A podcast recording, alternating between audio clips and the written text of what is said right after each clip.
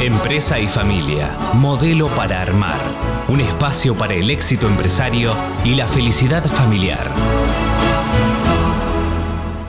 La salud es todo. Por eso en Sancor Salud tenemos todo para cuidar al talento de tu empresa. Todo, con la red de servicios médicos más grande del país. Todo en innovación, alimentación y deportes. Todo en odontología, anticonceptivos y psicología, porque todo está cambiando. Todo, con planes y beneficios para tu negocio. Somos la empresa de medicina privada del grupo Sancor Salud. Superintendencia de Servicios de Salud 0800 222 72583 www.sssalud.gov.ar Número de inscripción 1137.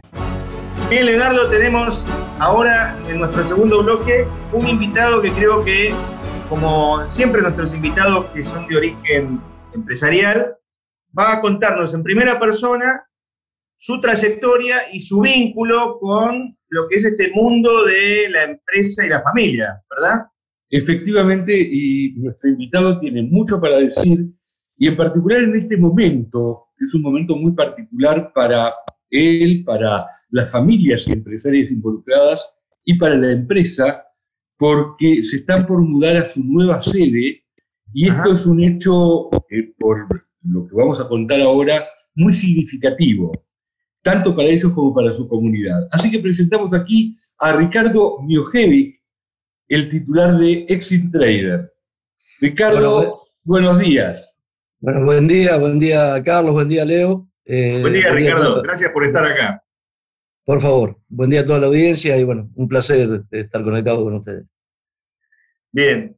Ricardo, a veces uno desde afuera de una empresa no llega a dimensionar qué implica moverse, digamos, mudarse, porque a veces es visto como algo no te diría rutinario, pero algo relativamente sencillo. No es el caso de ustedes, me parece, ¿no? Bueno, eh, no, la verdad que una mudanza implica un montón de, de, movimientos, hay que tener una logística eh, importante y, todo el proceso bien planeado si uno pretende eh, hacer la mudanza sin cerrar y sin dejar de atender a los clientes como fue el caso nuestro, pero bueno, ya estamos acá desde, desde hace tres días, desde el, pasado lunes, eh, y lo logramos, ¿no? De alguna manera estuvimos trabajando también el fin de semana, hace tres meses que iniciamos el proceso y ya lo terminamos, estamos instalados eh, y funcionando, así que bueno, bien. Bueno, ¿y la audiencia a qué se dedica la empresa? ¿Cuál es la historia de la empresa? Bueno, nosotros somos una, compañía importadora de autopartes eh, que empezamos hace 30 años. Eh, tenemos la representación exclusiva en Argentina de algunas eh, multinacionales del rubro bastante conocidas. Y bueno, distribuimos los productos en, todo el país. Tenemos presencia en, todas las provincias argentinas a través de nuestros distribuidores. Eh, y bueno, en eso estamos, somos especialistas en, piezas para el sistema eléctrico de, todo tipo de vehículos, eh, con tendencia especialmente a lo pesado, al transporte, a la maquinaria vial, minera, agrícola. Bueno, hay un poquito de todo.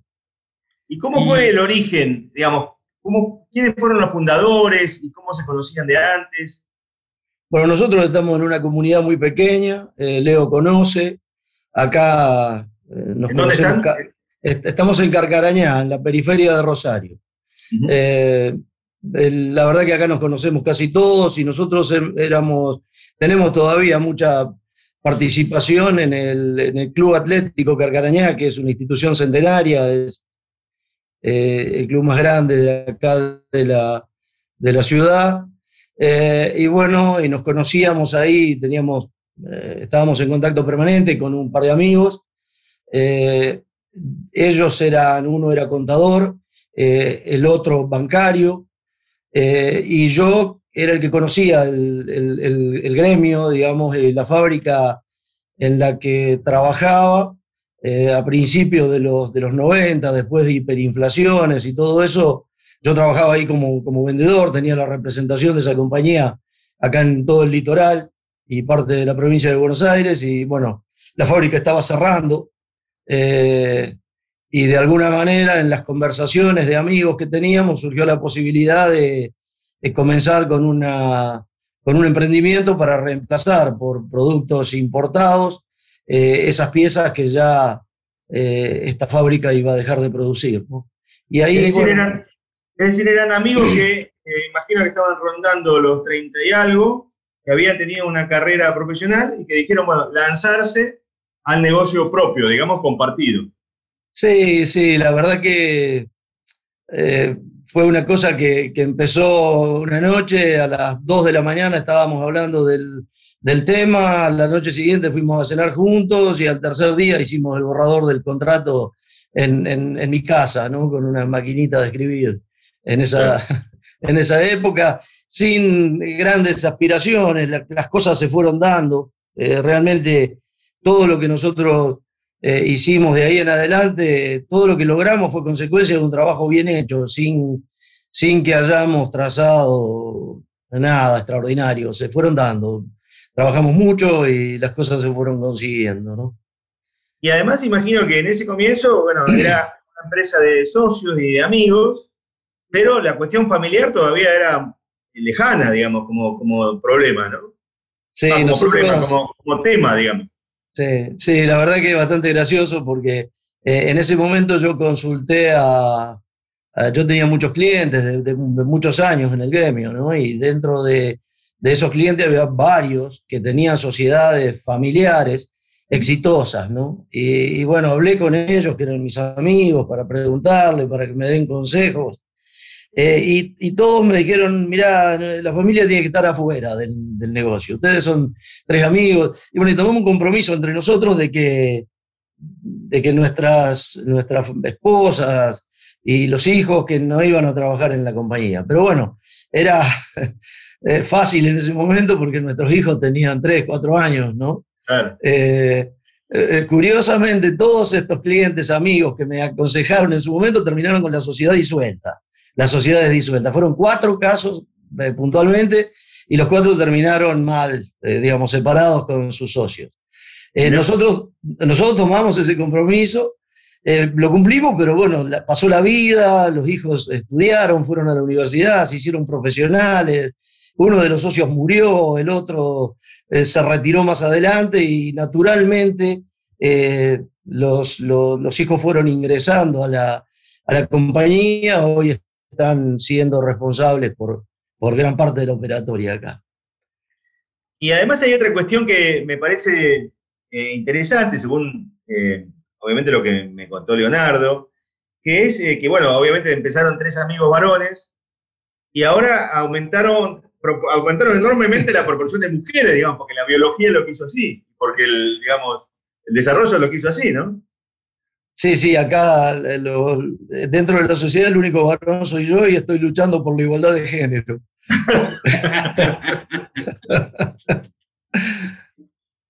y, lo que pasa es que tampoco, bueno, ahora los tiempos han cambiado mucho, pero digo, eh, sigue siendo un gremio, digamos, donde eh, hay que, las mujeres tienen que pisar fuerte para que, para que les den este, importancia, con lo cual la pelea habrá sido adentro y afuera también, ¿no?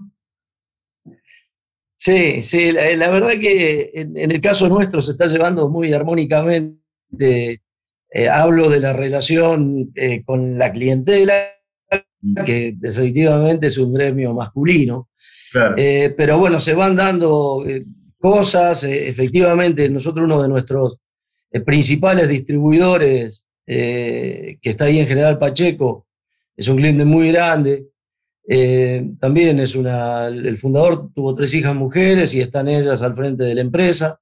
Eh, nuestra compañía está desde hace varios años eh, conmigo como representante, integrando la comisión directiva de la Cámara de Comercio en repuestos automotores y bueno, hace 15 días se hizo la asamblea número 60 de la, de la Cámara y por primera vez en 60 años se integró una chica, una señora joven, a la comisión directiva, ¿no? Que fue una cosa. Y fue muy eh, eh, emotivo de alguna manera, porque la verdad que la presencia de Erika, eh, que, así se llama, este, en la Cámara fue extraordinariamente bien recibida por todos, este, la elogiamos todos. y, le va a dar también una, mirada. Eh, las mujeres tienen otra mirada y a veces es positivo, ¿no? Sí, sí, por supuesto.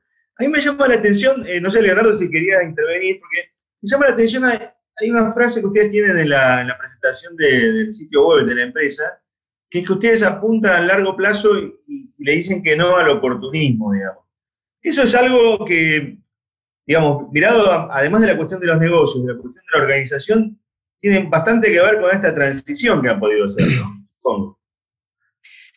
Sí, la, verdad es que eh, yo siempre digo y le transmito acá al, equipo joven que tenemos, ¿no? Que eh, tampoco es ninguna novedad lo que voy a decir, pero hay muchos caminos para llegar al mismo lugar. Eh, y nosotros, la verdad, ya con unos años en el lomo y, después de 30 años de trayectoria como empresa y 45 míos particular en el gremio, en un país tan inestable como Argentina hemos superado, hemos visto crisis de todo tipo, desde eh, golpes eh, militares, interrupción de los procesos democráticos, hiperinflaciones, eh, altos funcionarios del gobierno renunciando.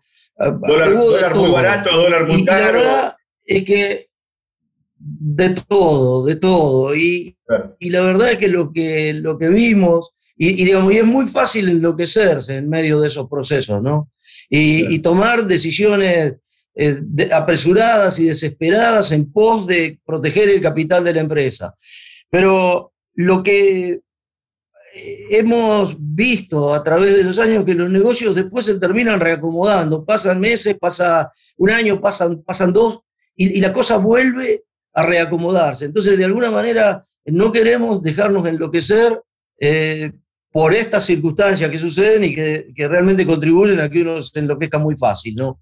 Eh, y, bueno, y entender acá que el negocio, eh, eh, digamos, tenemos que proteger nuestro negocio ayudando a trabajar a lo que nos dan de comer todos los días, que son los clientes. Y, para ayudarlos a trabajar tenemos que sacrificar a veces alguna cosa en pos de mantener esta rueda girando y mantener esta rueda para que después nos devuelva lo que, lo que sacrificamos ahora, ¿no? esa es una, me, parece que el cortoplacismo es una, cosa que le hace muy mal, eh, nos hace muy mal a todos. ¿no? nosotros intentamos acá, eh, a pesar de que a veces es difícil, eh, pero intentamos mantener esa premisa. Está clarísimo. Y ahora vos, querías, comentar sí, algo. Quería, quería que cuentes un poco cómo es la, el secreto para mantener la continuidad de una empresa multifamiliar. Porque, sí, bueno tienen sus particularidades. Sí, sí. Tiene sus particularidades. Eh, me parece que eh, nosotros todos hemos hecho un aprendizaje en, en, estos años. Bueno, somos por ahí las generaciones más veteranas los que, los que tenemos que cambiar eh, más, pero una de las cosas que yo particularmente comprendí eh, en estos años es que también el tema de la, sucesión eh, y los cambios eh, dentro de las sociedades es un proceso que no se detiene. nosotros cuando hicimos ese, primer contrato tan simple y tan corto con, nuestros socios, con mis dos socios originales, pensamos que ese era un contrato para toda la vida y la verdad que no es así. Veinte años después, las familias son otra cosa, hay gente que desaparece, gente que aparece, eh, aparecen jugadores dentro de la familia que era impensado eh, que participaran y terminan participando. Entonces es un, proceso dinámico eh, que, no se va, que no se va a detener. Nosotros ahora estamos ordenados y con la segunda generación trabajando, como dije al principio de la nota, trabajando acá adentro dentro de 20 años va a estar la tercera generación dando vuelta. Ya son más, ya es más gente. Eh, eh, bueno, tendremos ahí seguramente habrá algunos artistas, otro será eh, abogado como Leo, otro periodista como vos, Carlos, pero quizá alguno quiera venir acá a trabajar a la empresa, quizá quieran venir todos, y, esos procesos teñidos por, por la subjetividad de, nosotros, de los padres, del, tenido por el cariño, eh, a veces eh, no vemos las cosas con la claridad eh, que tiene que ser, y bueno, pero es un proceso que hay que transitarlo y hay que, que, superarlo para que la empresa siga viva, porque si no podemos lograr, como Leo ha dicho en muchas oportunidades, buscamos la, la prosperidad de la empresa y la felicidad de las familias, ¿no? Eh, el, tema es lograr las dos cosas juntas, porque, eh, porque tener una empresa próspera y, bueno, y, la, y, y las familias peleadas y, en, mal, en una mala relación puede ser, o que las familias sean felices veraneando en, no sé, en, en Cariló y la empresa esté medio fundida, también es posible. Lo, lo difícil es, es, combinar ambas cosas, ¿no? Poder seguir adelante con la familia eh, en armonía y con la empresa creciendo. Y bueno, ahí vamos. ¿Y cuáles son los ámbitos para la toma de decisiones en la empresa?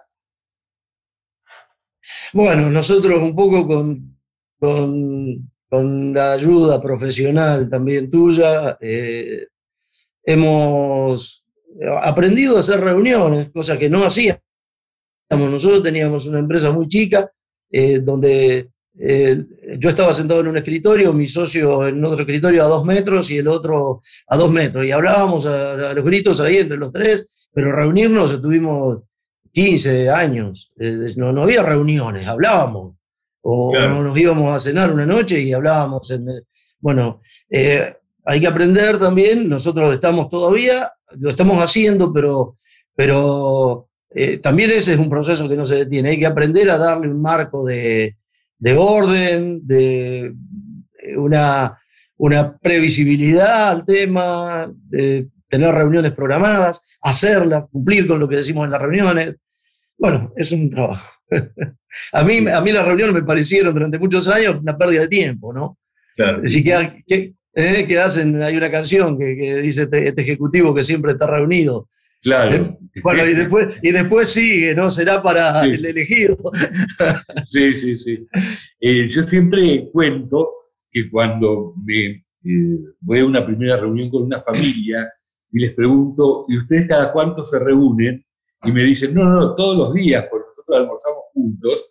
Lo que yo anoto en mi cuaderno es, no se reúnen nunca. Claro.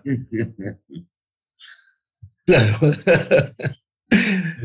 Ese era nuestro caso. ¿Cuál es la perspectiva de ustedes? ¿Piensan en el crecimiento? ¿Piensan en la consolidación? Eh, mirá, Leo, nosotros eh, hoy, después de 30 años, la empresa nuestra es una empresa conocida en, nuestra especialidad, por supuesto, pero bueno, en esa especialidad somos conocidos. Eh, tenemos el, mercado de Argentina muy bien atendido y por supuesto aspiramos a crecer porque eh, no somos los mejores, ¿no? Por eso nos esforzamos más, decía también una, una publicidad este, que, leí una vez. Eh, pero bueno, yo imagino, y lo dije el otro día en una reunión que tuvimos con los empleados y los socios acá, eh, imagino Accentrader como una empresa internacional, internacionalizada acá dentro de, América Latina. Eh, tenemos algunos ejemplos de algunos colegas, amigos y, muy conocidos en Europa para, para, copiar un poco su trayectoria y seguir.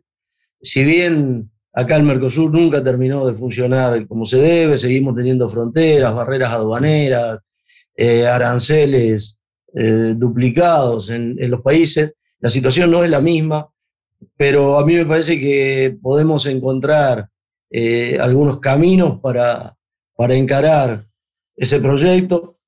La digitalización es una realidad que irrumpió también en los negocios de una manera violentísima, eh, acelerada por la pandemia. Eh, yo todavía no encuentro entre, entre, entre los colegas que consigan ganar dinero en, un, en, una medida lógica eh, con, ese, con ese negocio, pero bueno, hay que estar eh, y ver cómo evoluciona para adelante, ¿no? en cuanto al futuro, también estamos, algunas de las empresas que nosotros representamos están vinculadas con, con la provisión de partes para la movilidad eléctrica, que parecía, hasta hace, parecía, sí, parecía que era el futuro inexorable. Pero bueno, resulta que ahora parece que la, contaminación que producen las usinas productoras de electricidad para las, eh, los surtidores, digamos, de, energía eléctrica contaminan más eh, que un motor a combustión. Y por otro lado, los motores de combustión interna evolucionaron tanto que la contaminación que producen hoy es mínima. Entonces está todo en duda otra vez. Es, extraordinario, porque en, tres años, cuatro, cambia un paradigma de un lado para el otro. Sí, absolutamente. Sí, la, cotización misma de Tesla era insólita, digamos. Tesla solo valía más que todas las demás automotrices juntas, cosa que parecía ridículo, digamos, por el nivel de venta. Pero bueno, era la proyección del negocio. Sí, sí. Hay muchos intereses cruzados ahí también con la industria petrolera, con la industria automotriz tradicional, bueno, veremos. Hay que estar con el ojo, con el ojo abierto, ¿no? Así es. Y a nivel interno, eh, Ricardo, eh, la integración de los, digamos, de, los parientes políticos ha sido una integración, digamos, pensada, pausada. ¿Cómo, cómo se integró la, la parte, digamos, no, no este, descendientes directos de, las tres familias. No, se fue, se fue dando, digamos, no, no, al, contrario, yo creo que fue eh, en un principio impensada, eh, eh, ahora está un poco más elaborado, pero bueno, acá uno de, los socios falleció de manera rápida, tuvo una enfermedad que, se lo llevó en, en unos meses y bueno, eh, ahí él era contador, eh, ahí la hija eh, y la esposa, la, la hija mayor de él era contadora, y bueno, vino en un principio a apagar el incendio para ocuparse de lo que hacía el padre, y bueno, de alguna manera ellos eran, eran socios y quedaron bien, digamos, aceptado por, por, por, por, mi parte sin ningún tipo de objeción, ni incluso ni lo hablamos, eh, cosa que quizás debiéramos haber hecho, pero bueno, no, no, no, fue necesario, no lo consideramos necesario en ese momento, y ahí entra, entró la, la, primera parte de la segunda generación. Después, eh, con el tiempo, bueno, un día yo me di cuenta que yo no tenía 30 años, eh, y, y, bueno, y empecé a pensar cómo iba a seguir la compañía si yo no estaba y propuse que empezáramos a pensar en un gerenciamiento eh, para la parte, eh, fundamentalmente para la parte comercial, para los desarrollos y todo eso. Y ahí mi hija mayor, que es abogada, que nunca habíamos hablado del tema y la verdad que nunca creí que iba a venir a trabajar con nosotros, dijo, no, yo voy a entrar yo. Eh, bueno, eso fue de alguna manera también aceptado por todos y ingresó. y bueno, y después se produjo ahora, no hace mucho, un año y pico, eh, para el desarrollo de toda la parte digital, eh, el ingreso de la segunda hija de mi socio, porque en el medio de este proceso eh, el, tercer socio que había se retiró, le compramos su parte, o sea que quedamos ahora dos familias con prácticamente todas las la, familia ya dentro de, trabajando dentro de la compañía. Eso tuvo, por supuesto, discusiones en, en, la última etapa, ¿no? Eh, teñido también con lo que dije antes de, la, visión, eh, a veces desde el, desde el cariño eh, que uno tiene por su seres querido y no desde el raciocinio. Pero bueno, lo, lo, lo, vamos, lo vamos superando, lo vamos llevando y estamos en una etapa de armonía que seguramente en algún otro momento, como también dije, va a volver a tener alguna discusión, alguna eh, pero supongo que será natural y tenemos que acostumbrarnos a eso porque va a seguir existiendo, esto no cambia. Sí, claro, seguro. Y más me imagino que las, etapas de armonía son las mejores para pensar a largo plazo. Sí, sí, por supuesto, aparte nos, nos alegran la vida, porque la verdad que cuando estamos en un momento así es todo felicidad y acá adentro eh, un 30% del tiempo son chistes y, y, jodas entre nosotros y está todo fantástico, ¿no? Así que hay que, hay que trabajar para lograrlo, hay que trabajar para lograrlo. Bien. Bueno, bueno, creo que es un digno cierre para nuestro ciclo anual. En realidad, con esta entrevista cerramos eh, este primer ciclo de Empresa y Familia Modelo para Armar. Eh, el hecho de que haya sido una entrevista a un empresario, a un empresario de lo que normalmente se llama el interior del país, de una empresa chica, una empresa multifamiliar, una empresa donde se lucha por la igualdad de género, pero al revés, donde son mayoría de mujeres y un solo hombre, me parece que es un digno colofón para este primer ciclo. Y bueno, desde lo personal digo, eh, para mí es un gran placer haberlo invitado a Ricardo, que es una persona a la que valoro y admiro profundamente. Así que, Ricardo, muchas gracias por tu participación y espero que el año próximo podamos volver a entrevistarte a vos y a la familia de Exentrada.